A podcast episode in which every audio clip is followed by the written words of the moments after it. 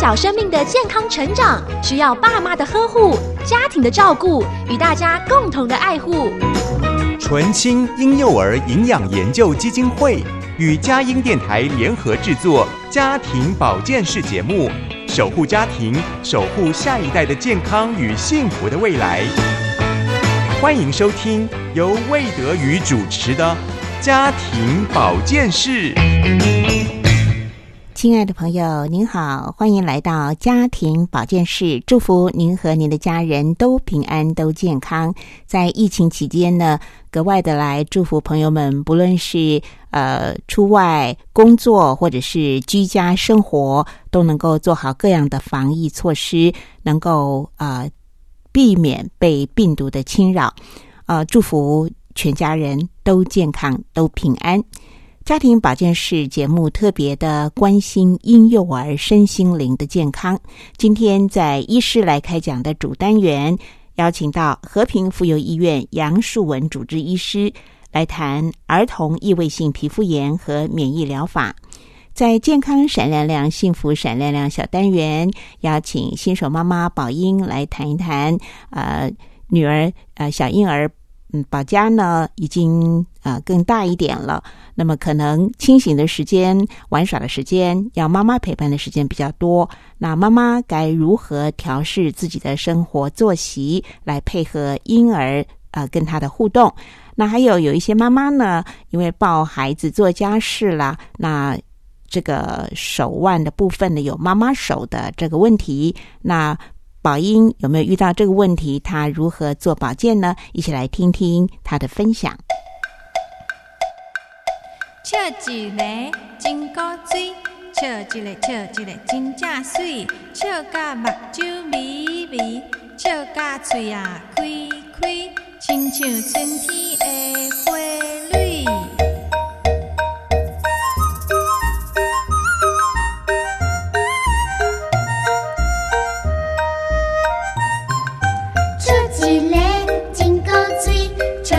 笑一个真正水，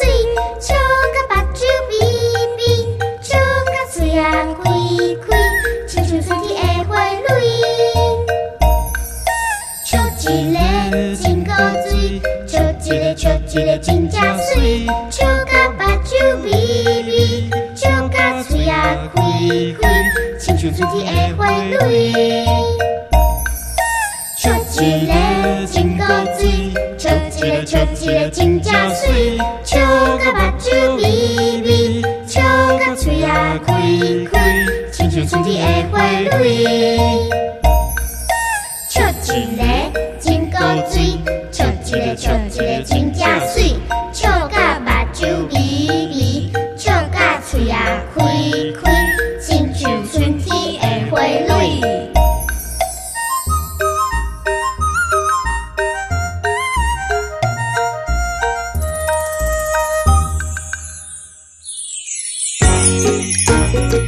闪亮亮，幸福闪亮亮。这里是家庭保健室，医师来开讲，营养专家来分享，欢迎来到家庭保健室。健康小叮咛，祝您平安喜乐又健康。亲爱的朋友，在今天家庭保健室健康闪亮亮、幸福闪亮亮小单元，我们继续请到新手妈妈宝英。来接受我们的访问。就是随着他的女儿宝佳呢，渐渐的长大，那开始活动力强了，他可能自己的这个时间呢，妈妈的时间也被占了很多。好，我们欢迎宝英来谈谈这段时间他家居生活的日常。宝英你好，主持人好。呃，宝英啊，那个你的女儿宝佳呢，现在也四五个月大了哦，那睡眠的时间是不是比较少？大概她的状况是怎样？嗯，宝佳她在四个月之后就晚上的睡觉时间越来越固定，从晚上的九点十点会一路睡到早上的七八点，对，那白天的小睡时间也越来越少，这样子，嗯，所以之前呢，他睡的时间比较长的时候，你可以呃有比较多的时间做自己的事情，或者是料理家务等等。那现在呢，他清醒的时间比较多，然后会讨抱抱啊，那你的时间就被占很多，而且可能你本来计划一天当中要做些什么事、什么事都会被打乱啊。那就跟我们谈一谈啊，这个你怎么样开始调整你的心情，调试你的生活哈？好，那尤其是小婴儿他这个体重也增加啦，那你他抱抱的时间也比较多，呃，你的这个妈妈手啊状况是怎么样？都请你分享一下。嗯，确实，他四个月之后就跟很多宝宝一样，不喜欢躺着。喜欢直立，或者是喜欢，呃，有人抱着他这样子。那本来我可以做的很多事情，后来就需要调整。但是我觉得最主要的是我的心态上面的调整，就是说，嗯，很多长辈、长辈妈妈或在教会的长辈姐妹都会，嗯，安慰我，或者是提醒我、鼓励我说。其实小孩他们在成长的过程会黏着我们的时间也不会永远都这样的，我们要珍惜现在可以跟他们呃这样相处的时间，因为这个每个阶段都是不一样的。那他正在等着我去帮助他探索这个世界，对，这就是他大肢体动作发展的时候嘛，很多他要呃学习跟观察的时间，所以呃，与其我的心态是，与其我。嗯，做很多的事情，很多的家事，不如就让家事的这个越变轻松一点，然后我多一点时间陪伴他，这样子。嗯，对。那妈妈手部分就呃持续的复健，但是我发现呃有一次我在教会的婴儿室的那个志工姐妹，帮我抱宝家的时候，她的手是完全成一直线的，从手肘到。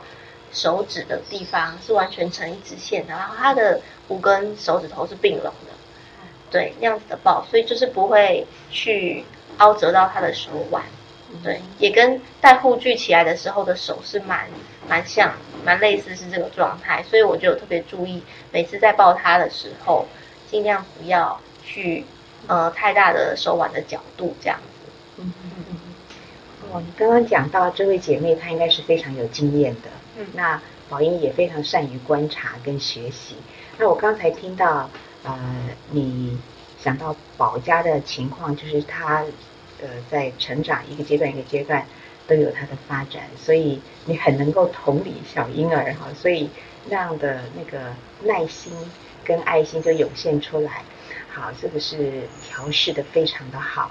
那呃。我们就谈一谈，有人说妈妈的健康就是全家人的幸福嘛。那从生产，然后到这个全职在家里面照顾小宝宝，那你自己有没有注意到，呃，有这个养成运动跟保健的习惯？谈一谈你的运动，谈一谈你的保健。那我发现，其实妈妈的身体健康真的也是很重要。那自然产的妈妈可能像我。我们就会比较容易的认为我应该恢复的比别人快啊，这样子。但是实际上好像是在生完的半年以内，其实都是身体调理的时间。对，那个时间的那个子宫等等的都还在恢复。那这个时间我也有吃中医来调理。那保健的部分就是可能有固定的在继续看中医，然后也有运动的部分就是有。跟着呃一些网络上免费的跳操影片呐，或者是最近流行的毽子操啊等等的，就是在家里面有空的时候，就让自己多流汗，然后训练一些肌力这样子。那在饮食上面，就是运动完的时候就多补充蛋白质这样子把把原本呃在怀孕期间通常都会流失蛮多肌肉的，如果说没有运动的话，就再把它补回来这样子。对，真的怀孕生完之后，真的有一种全身的肌肉都要重新练的感觉，确实是这个感觉。的确，运动真的是要恒心的锻炼下去哈，就是很多事情都是每天的功夫的累积。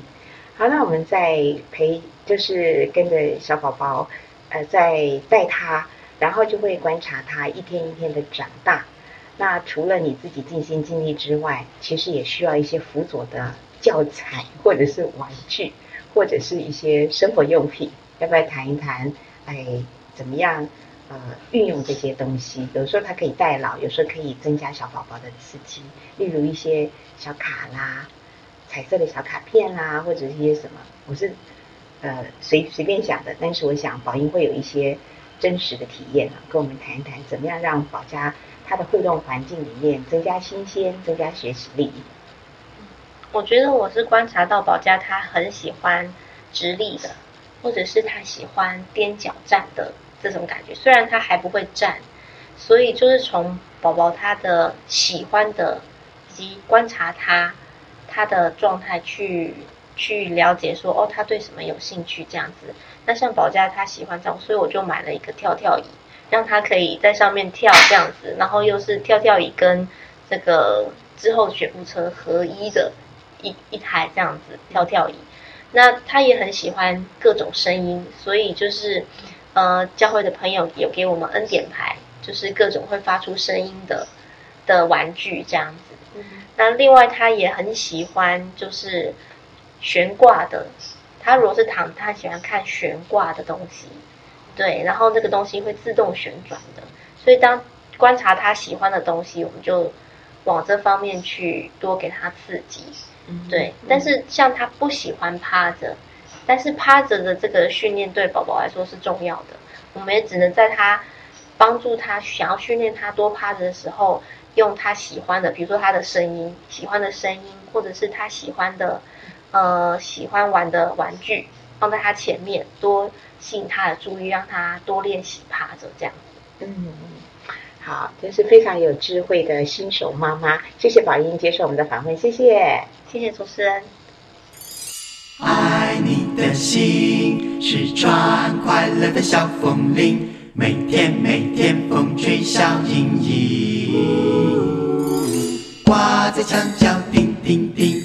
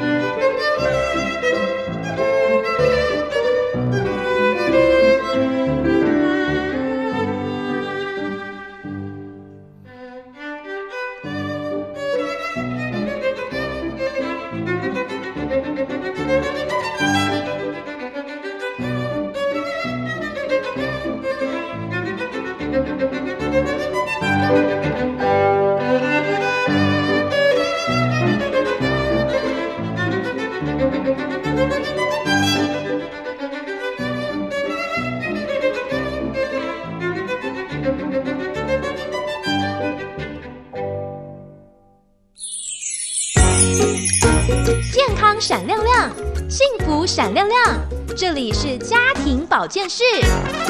医师来开讲，营养专家来分享，欢迎来到家庭保健室。健康小叮咛，祝您平安喜乐又健康。亲爱的朋友，欢迎收听佳音电台家庭保健室。今天我们医师来开讲的主单元，为朋友们邀请到和平妇幼医院的杨树文主治医师。杨医师今天要和我们来谈的主题是儿童异位皮肤炎与免疫疗法。杨医师您好，哎，你好，主持人你好。是杨医师，不好意思，因为疫情期间就用电话跟您做访问啊。那请教医师来说明一下，儿童异位皮肤炎啊究竟是怎么样引起的？对，那个，哎，它全名叫做儿童异位性皮肤炎哦，它是儿童过敏性的疾病哈。那它是一个叫慢性又反复发作的皮肤瘙痒性的疾病。那像我们常听到的啊，气喘啊，过敏性鼻炎哈，它跟这两个它疾病有很多，呃，病理生理学上相同的地方，也有一些些不一样的地方哈。像这两个这三个疾病都是有有点类似，那有些它的特殊的一些特点。那有一些有一些症状，比如说它会皮肤很干燥。那有一些是有强烈的家族遗传性哈，比如说爸爸妈妈有皮肤过敏，那小孩得到过敏的机会也比较高。那儿童部分我们观察到，多多数哦跟那个我们血清抽血中的 IgE 哈，就是过敏免疫球蛋白一哦是有相关。那有一些是被容易被过敏源啊、被环境危险因子所诱发哈。对，最近这十年的确这异位性皮肤炎。的案例啊变多了哦，大部分从婴幼儿开始发病。呃，我先先简单先讲这些经验哈，希望可以对听众有一些帮助哈。谢谢。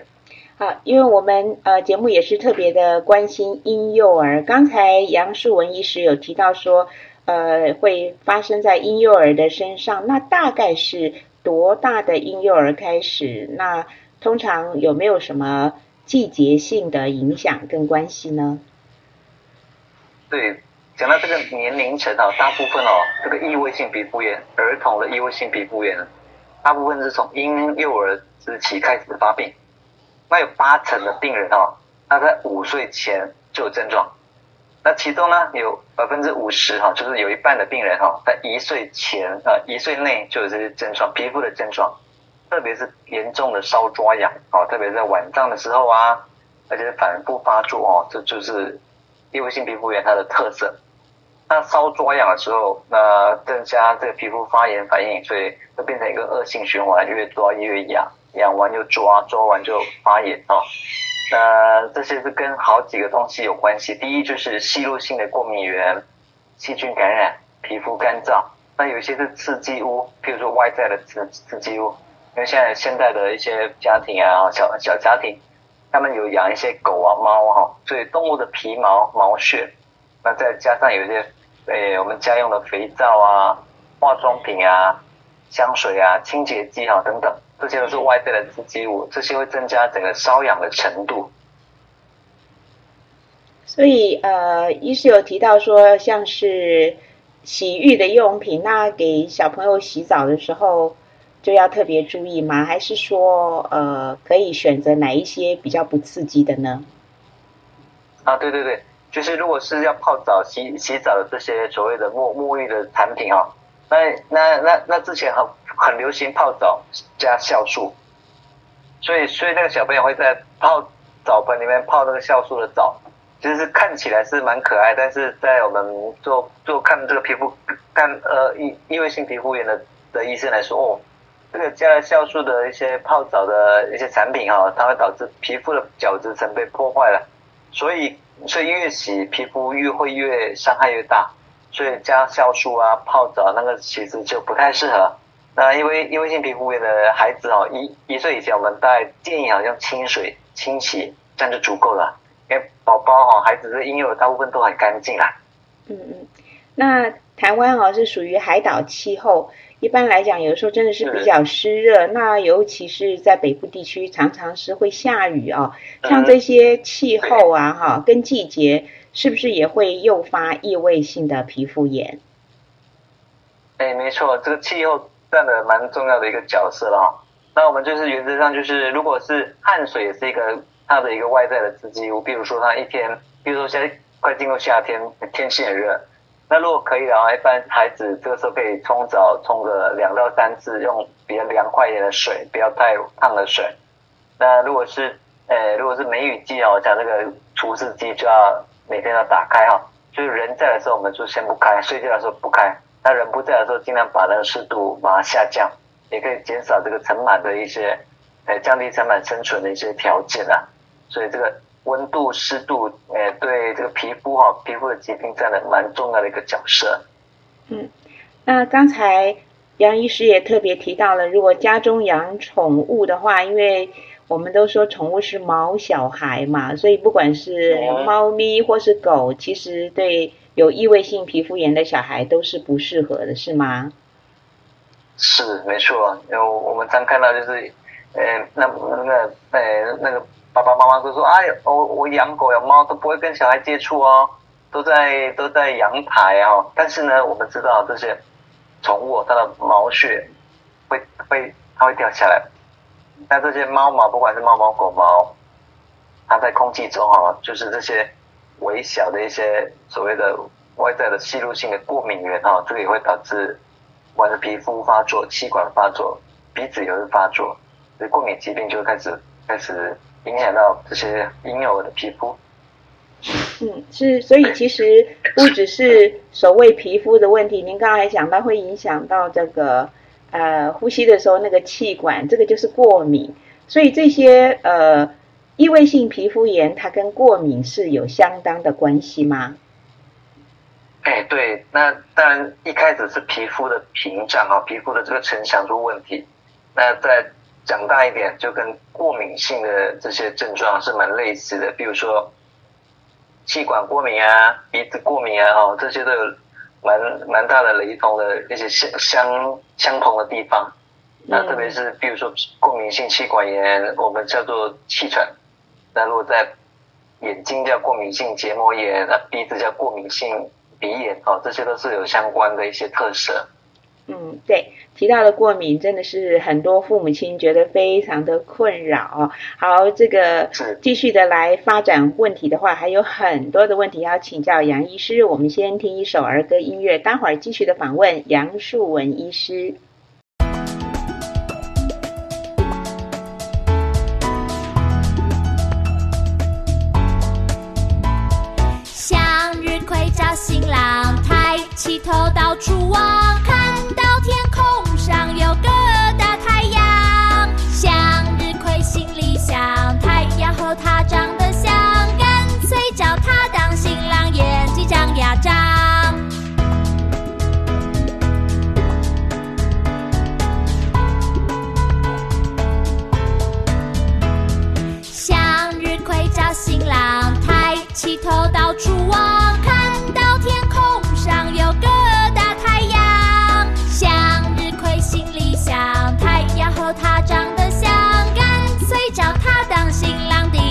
bufar.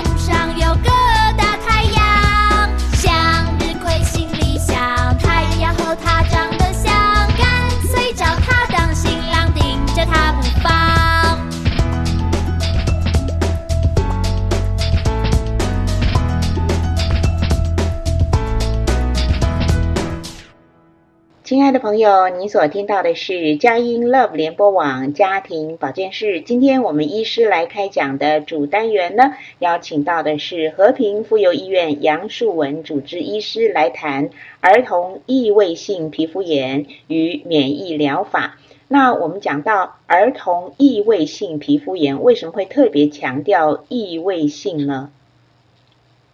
啊，对，这个这异位性代表说它在很多很多的位置都会有发生啊，不是只有单一的位置。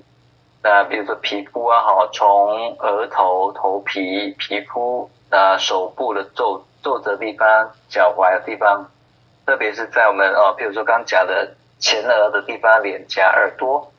哎，脖子啊，四肢关节、躯干哈，它不同年纪有不同的特色。比如说婴幼儿时期，它会在脸部跟头颈部的地方，那之后会往躯干跟四肢的深侧啊蔓延啊，就是深侧。那它有一嗯所谓的内侧了啊，躯侧就是外侧。那如果是孩童跟青少年哈，它就他就以颈部哦头颈部的位置为主啊，是四肢的躯侧就是外侧为主。呃，比较小是在内侧，啊，那比较长大就在外侧为主了。所以它分布的形态哈，有的是对称性，那有些两只手都有。那也分成，呃，急性期的病灶啊，跟慢性期的病灶。那如果急性期，它皮肤变红，那甚至有时候会长丘疹啊，丘疹。那有些是水泡型的丘疹。那如果慢性期呢，那皮肤就变苔藓旺，所以摸起来是粗粗的哦，它会有很痒、脱屑。结痂的疹子啊，这个是分成急性期、慢性期。但是在儿童部分，有时候急性期跟慢性期，它会同时夹杂着这两个不同分期的一个皮肤的病灶。嗯，哇，听起来真的是。呃，小朋友真的是蛮困扰的，尤其是对于婴幼儿来讲呢，他养起来他就会一直抓，抓的话可能就会破皮、会流汤等等啊，这些通通都会带来父母亲照顾上的困扰。那尤其那个有像小朋友脸颊呃红红的，而且它是对称的，所以呃这个都是一种非常明显的皮肤炎的情形。那我们想请教一下，您刚才有提到有急性的跟慢性的，那是不是也有轻的跟重的呢？对，它它这个疾病哦，异位性皮肤要分成轻、中、重，还有极重度，所以分成四个部位了。那主要是看它的皮肤的面积啊，皮肤症状的面积。那如果是轻微哈，就是所谓轻微的皮肤症状；如果是中度啊，就百分之占全身。体表面积百分之十，那如果是极重度最严重，就超过全身体表面积百分之三十，那个叫极重度，就是最严重的部分了。所以分成轻度、中度、重度跟极重度，有四个部分去评估了。嗯，那通常来讲，小婴儿他们有可能会到极重度吗？哎呦，我我我我我曾经遇到过好几个是极重度的。那甚至因为他发炎太厉害，所以需要住院做治疗。那住院做治疗呢，除了一些药药物之外，我们给他用湿敷疗法。湿敷疗法就是像电影演的木乃伊部分哦，就是用强迫强强迫保湿的方法，用湿的纱布哈，然后把拧干，先上完保湿的药物，药物再加上一些外用的药物，再用纱布把它。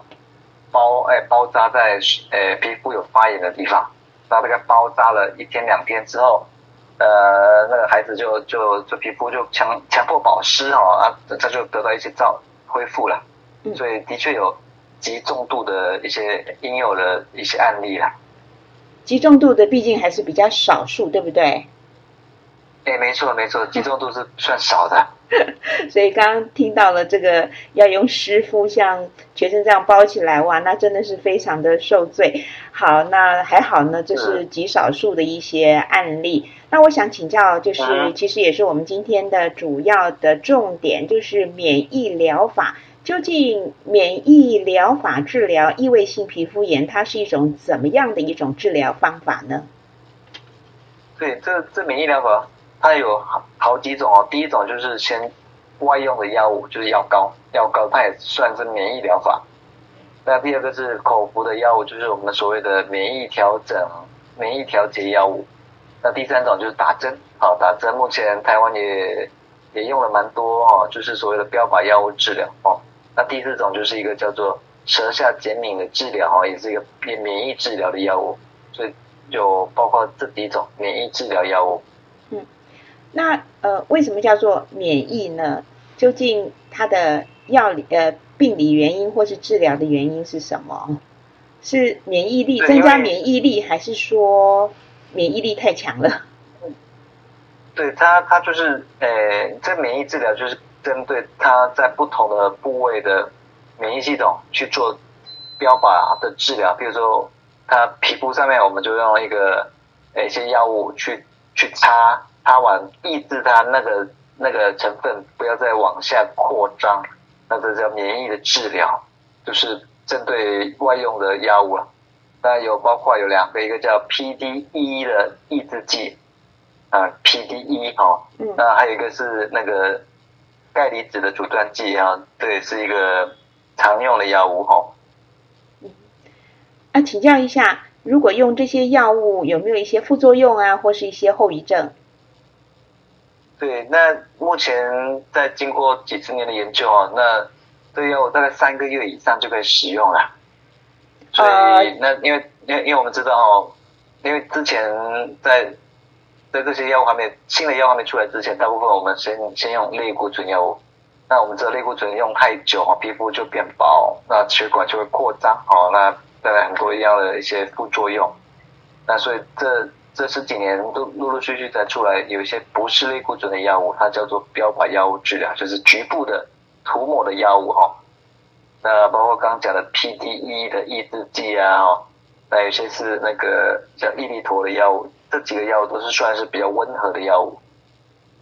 是那免疫那还有一些就是口服的药物，是嗯免疫疗法呃所使用的这些药物或者是呃这个治疗的过程来讲，它的疗程大概需要多久？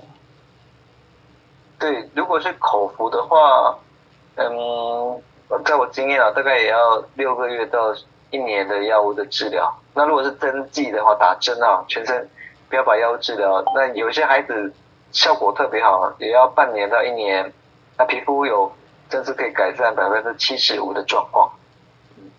那之后会再复发吗？对，那当然我们这当中就是会告诉他怎么去保养皮肤，包括一些局部的皮肤保养啊、生活作息啊、一些情绪调整跟他吃的部分，再加上需不需要额外的健康保健食品啊，这些这些都会跟他讲的还蛮详细的。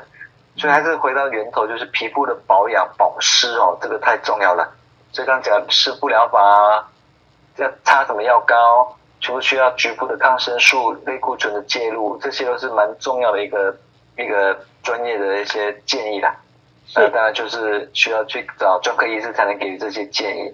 嗯嗯，是的，这个异位性皮肤炎，呃，真的是它的疗程听起来一听都是要好几个月，呃，的确是要花功夫、有耐心的去把它治疗。好，我们先听一段儿歌音乐，待会儿继续的访问杨树文医师。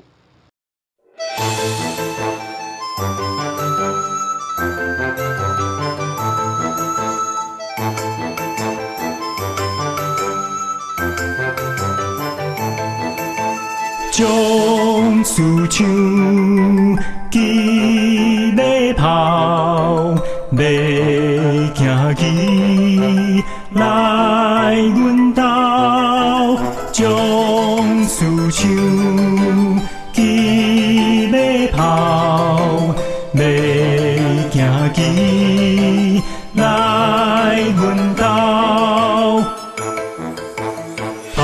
过山，直直走，像咧田马探头，一过雨输出草。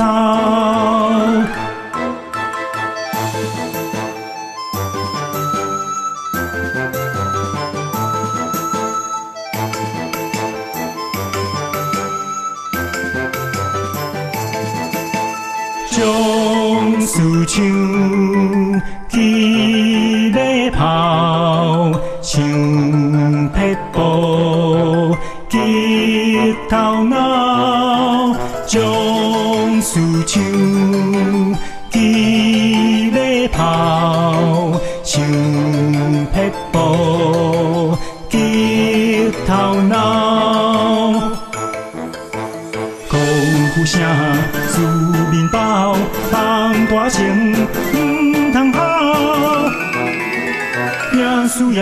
上老。功夫声使面斗，重大情唔通好，拼输赢阮上老。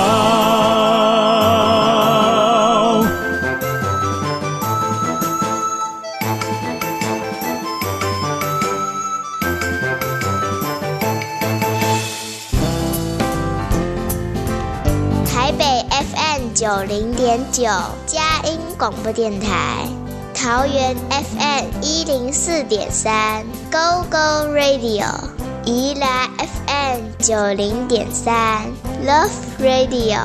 这里是佳音 Love 联播网，精彩节目，欢迎继续收听。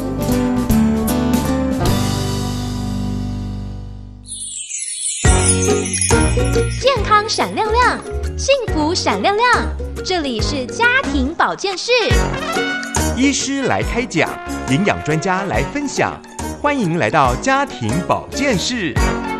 健康小叮咛，祝您平安喜乐又健康。亲爱的朋友，今天家庭保健室我们邀请到和平医院杨树文医师呢来谈儿童异位性皮肤炎和免疫疗法。那刚才呢，呃，谢谢杨医师，他很清楚的来介绍了儿童异位性皮肤炎的病症、原因，还有治疗的方式。那不过杨医师也特别提到，如果要长久的这个呃保养的话呢，其实要建立很好的一些生活习惯、饮食方式啊、还有呃家里面的一些居住环境的清洁。避免接触到这些触发源或是过敏源等等啊。那我想在我们访问的最后一段呢，就来请杨医师来谈一谈。呃，其实儿童异位性的皮肤炎，因为它是外显，就会造成外观上的一些呃这个症状，可能会对孩子呃他的身心都带来困扰，因为。毕竟这个养起来，或者是给人家看起来就觉得你怪怪的嘛，哈，所以呃，如何在身心的健康上面注意到儿童呃他们的一些反应，还有就是对于家长来说呢，怎么样照顾病童，生活说整个的居家环境或是生活方式、饮食方式都需要做一个整体的注意呢？请教杨树文医师。对我想那个，所以有一句俗俗语说，照顾那个异位性皮肤炎的家长啊，其实他的累的疲累的程度，跟照顾一个癌症病人的家长其实是类似的，因为这是一个长期慢性的疾病。那我在我们在常遇到就是他们有异位性皮肤的孩子，他的自尊心其实是比较下降的，啊，就是有一点自卑的一个心态。那再来就是同学会会害怕说这个这个疾病会不会传染给我，所以他也这个人际关系上面也会有一些影响，然后同学就不太敢坐他旁边，怕说他皮肤感染会不会传染给我啊？那第三就是他们有时候必须插穿长袖啊长裤，那因为皮肤有一些发炎，有些比较粗糙的部分，那同学也不太敢接触他，特别是他脖子啊、在脸啊、手啊、脚啊。这部分，所以对儿童部分的确有很多身心的困扰，包括他在呃小学阶段、国中、高中哦这个阶段，的确会受到一些同学的一些影响，人际关系影响，被受到一些霸凌，所以所以他们也是蛮多身心的困扰。所以我们儿科医师就是在这部分可以给他建立一些信心，比如说他皮肤皮肤有越来越好，我们就给他一些鼓励。诶，鼓励他说：“诶，怎么去把让皮肤更好啊？那排解他生理的压力、心理的压力，还有课业的压力，这些都是蛮重要的。特别是比如说他被爸爸妈妈骂完之后，他跟同学吵架之后，诶，这皮肤变得不好，诶，我们会去探讨他皮肤不好的原因，所以药物上、医疗上需要做调整。我想情绪部分也是蛮大的一个一个因素啦。那还有居家环境、饮食的调理部分，家长该还有小朋友该注意的。对，对居居家环境，我讲就是过敏源的部分哦，包括第一个我们动物的皮毛，比如说狗毛、猫毛，我讲这个要减少暴露哦。那如果是真的，诶，杨医师，请教你，就是呃，在照顾孩子，在饮食的调理啦，还有居家环境这这些部分，家长该怎么样跟孩子一起努力，营造一个比较好的一个环境圈，让呃这个孩子这个不会一直在复发这个异位性皮肤炎。对，好，这个是蛮重要的一个因素啊，居家环境，然后特特别是我强调那个外在的刺激物哦，像动物的皮毛哈，就像狗的毛屑、猫的毛屑，它的毛，那这真的会引起这个异位性皮肤炎发作哦。所以如果这根据要养狗养猫，我想可以跟你的呃科医师讨论一下，要怎么做细节的部分。那再来就是化妆品哦，香水、清洁剂。这这几个都会引起这个异位性皮肤炎的发作，包括去到诶去到一些嗯公众场合，那有有香水的地方，有化妆品比较多的地方，我想这个就减少铺路。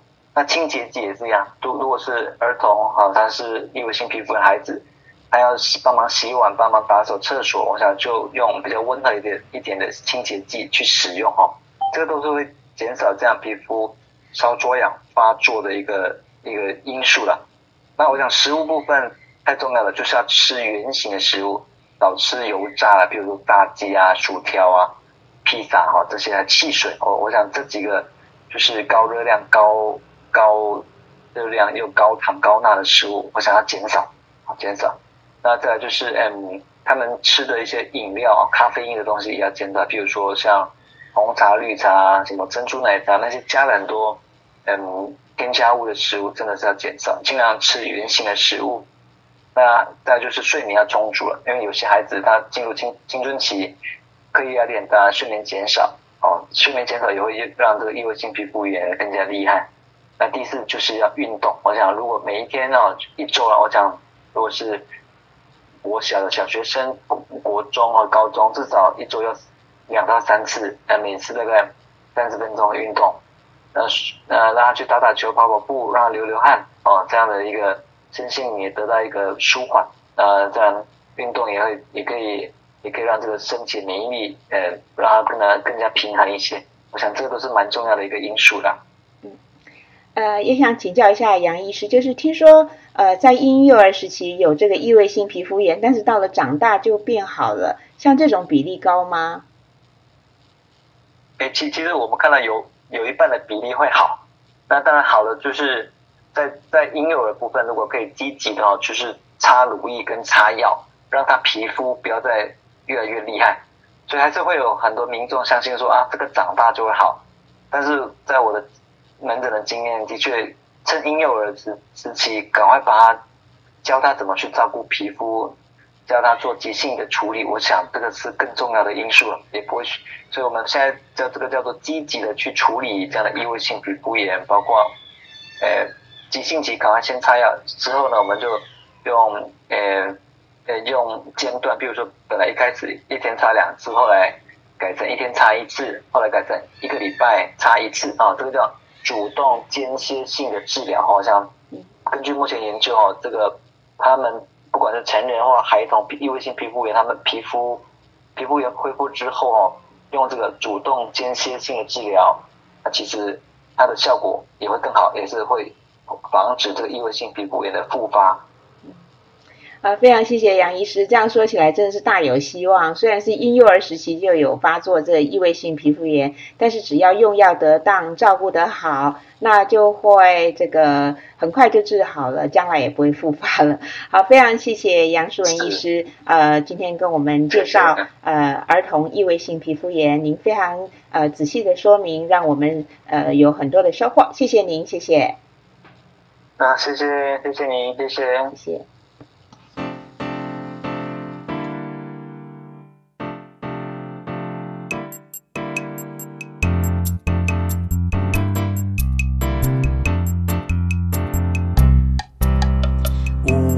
熊，毛茸茸，外表温和懒得动，爬树像个慢郎钟。五尾熊住澳洲，来到台湾交朋友，整天睡觉抱树头。五尾熊，养起心。照亮你的大眼睛，样子才像大明星。啦啦啦啦啦啦，我想要星星。照亮你的大眼睛，样子才像大明星。啦啦啦啦啦啦。